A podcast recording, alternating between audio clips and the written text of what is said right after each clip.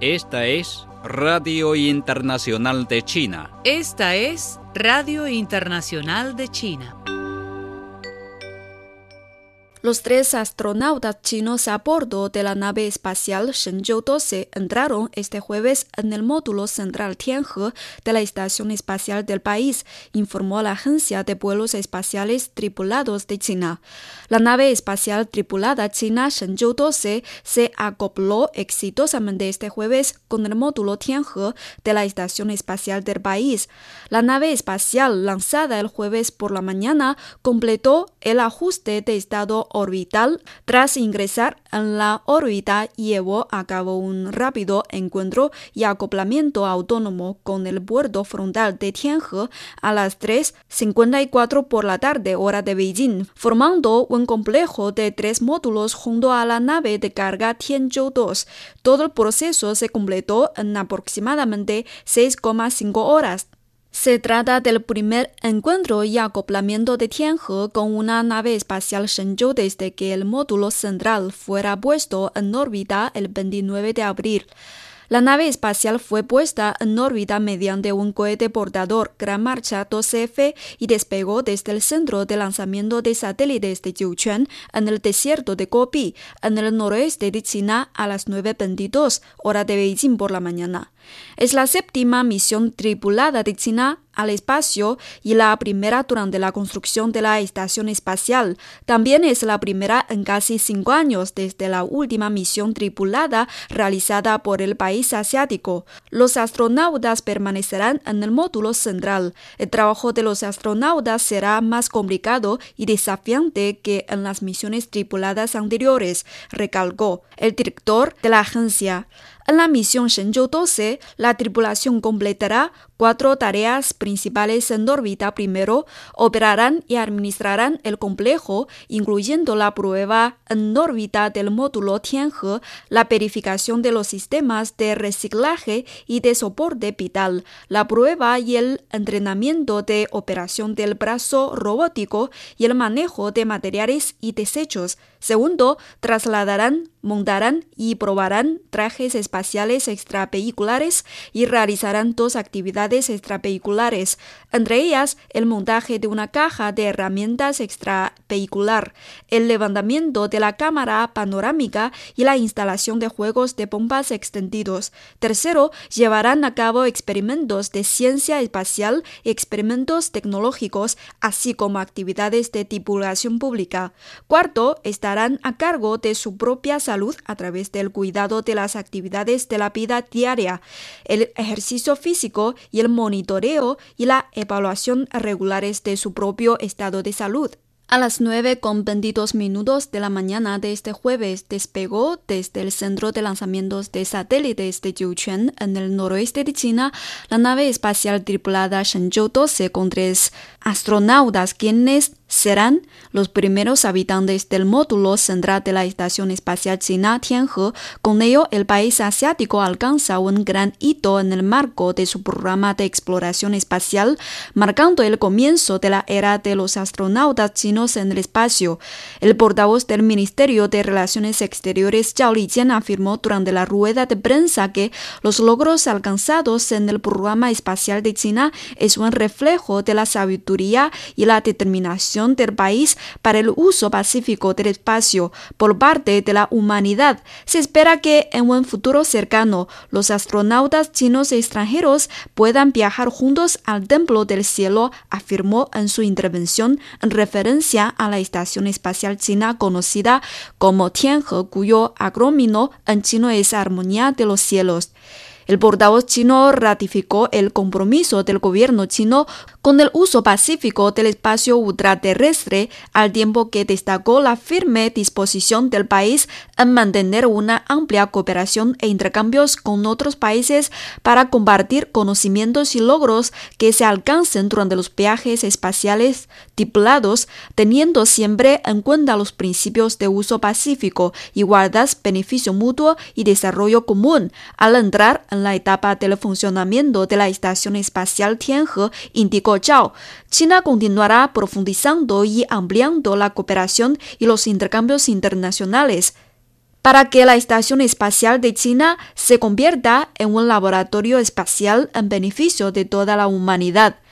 China es un participante activo y un contribuyente importante a las operaciones de mantenimiento de la paz de la ONU. Es el segundo mayor contribuyente al mantenimiento de la paz de la ONU y el país que aporta más tropas entre los miembros permanentes del Consejo de Seguridad, afirmó Zhao Lijian tras dar a conocer que el pasado 16 de junio 410 oficiales y soldados del 19 Grupo de Tropas de Mantenimiento de la Paz de China en el Líbano recibieron la Medalla de la Paz de las Naciones Unidas.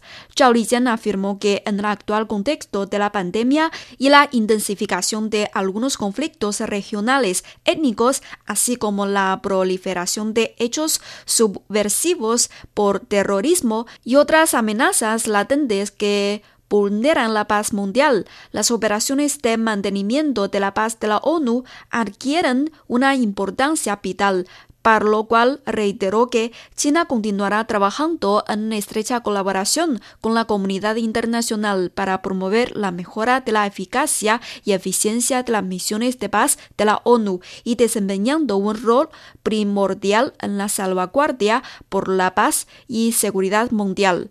Hace unos días los restos de 215 niños indígenas nativos fueron encontrados en un internado de una comunidad aborigen en Canadá, un hecho que ha escandalizado a la comunidad internacional. Al respecto, el portavoz del Ministerio de Relaciones Exteriores de China, Zhao Lijian, señaló en una conferencia este jueves que este es un hecho doloroso y de gran conmoción, por lo que afirmó el gobierno canadiense debería abrir una investigación exhaustiva sobre sus propios problemas de derechos humanos.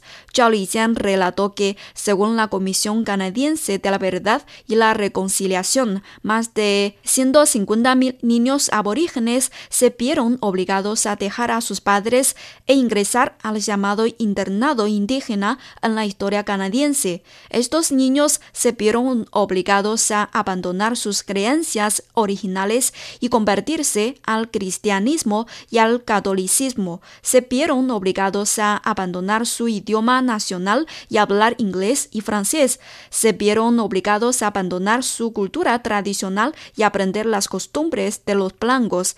Los niños estaban desnutridos abandonados e incluso sometidos a abusos y abusos sexuales.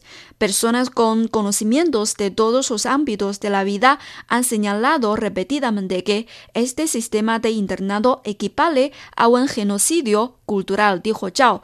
Lo que debe hacer Canadá ahora es no llamarse a sí mismo un maestro de derechos humanos y señalar con el dedo a otros países basándose en mentiras y rumores, sino aprender seriamente de las lecciones de la historia, reflexionar de forma inmediata y profunda sobre sus propios problemas de derechos humanos y realizar una investigación exhaustiva de sus propios problemas de derechos humanos y pedir disculpas sinceras ante las víctimas y sus familias, apuntó el funcionario de la Cancillería china. Zhao Lijian a responder a unos señalamientos infundados del secretario de Estado estadounidense Anthony Blinken, quien acusó recientemente a China de no ser transparente en el intercambio de información sobre la trazabilidad del nuevo coronavirus. Cuestionó tajantemente la capacidad moral de los funcionarios estadounidenses para no asumir su responsabilidad ante su propio pueblo en el manejo de la epidemia que ha convertido a los Estados Unidos en el país con mayor número de muertes y contagios. Zhao Lijian reiteró que los señalamientos de Blinken son infundados y afirmó que los hechos hablan más que las palabras. Recordó que una vez conocido el brote, China informó desde el primer momento a la OMS y compartió de inmediato la secuencia genética del virus. Asimismo, refirió que el país asiático estableció un sistema de divulgación de información muy riguroso, profesional y eficiente. Publicó información autorizada de manera oportuna y ha venido realizando intercambios y ofreciendo asistencia a más de 180 países y más de 10 organizaciones internacionales y regionales, a la vez que ha venido compartiendo información en tiempo real sobre la epidemia. Es lamentable que algunas personas en los Estados Unidos ignoran los resultados preliminares de la investigación de trazabilidad dirigida por la OMS y difundan repetidamente información falsa, ataquen y desacreditan a China y se involucran en la presunción de culpabilidad. Al hacerlo, apuntó el funcionario de la Cancillería china, están tratando de desviar la atención de la lucha ineficaz de su país contra la epidemia, buscando chivos expiatorios e impidiendo que el pueblo estadounidense exija cuentas por sus muertos.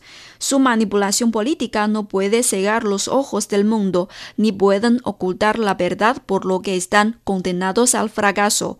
Zhao Lijian afirmó este jueves que China da la bienvenida al consenso alcanzado entre los Estados Unidos y Rusia sobre la continuación del diálogo de estabilidad estratégica.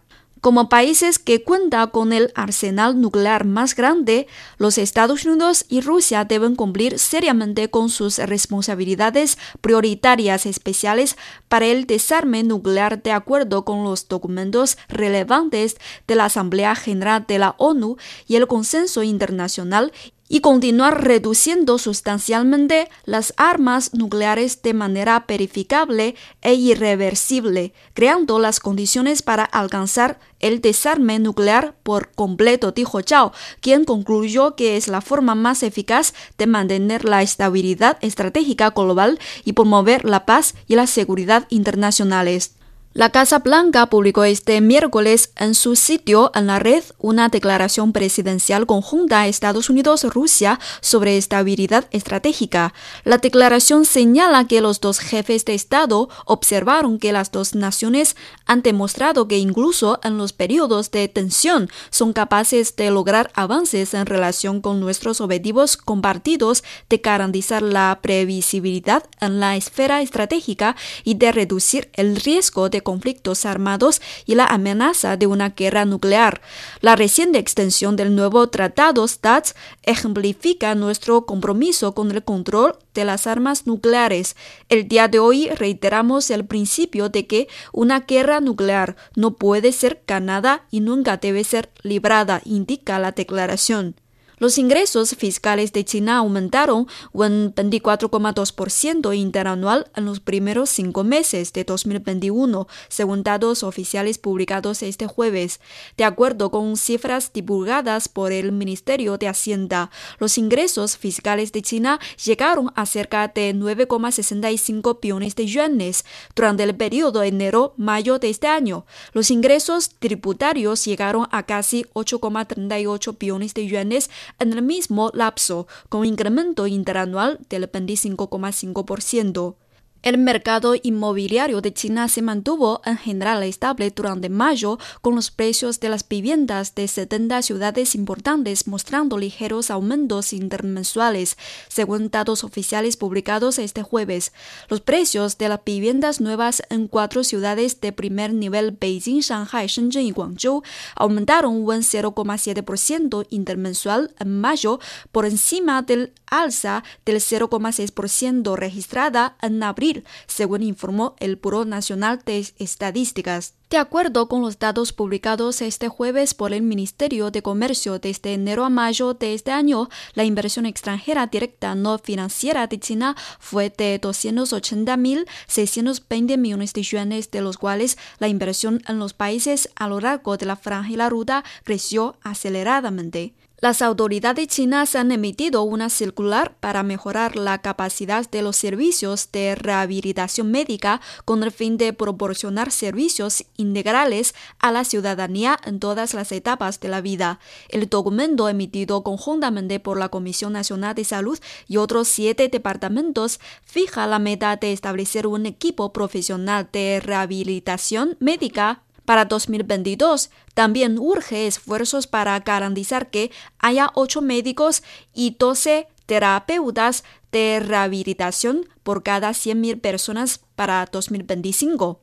Los asistentes internacionales a un foro realizado en Hong Kong elogiaron este miércoles el concepto de poner al pueblo en primer lugar, la filosofía rectora del Partido Comunista de China y la aportación del partido al mundo. El secreto del éxito del Partido Comunista de China radica en estar siempre con el pueblo chino, dijo en un discurso por vídeo el ex primer ministro japonés Yuku Atoyama. El alivio de la pobreza en China es excepcional en la historia mundial y el Partido Comunista de Y el pueblo chino han superado juntos muchas dificultades en el último siglo, dijo. Martin Hackes, académico británico y ex catedrático de la Universidad de Cambridge, hizo eco de los comentarios de Atoyama y dijo que el Partido Comunista de China tiene raíces extremadamente profundas en la población china.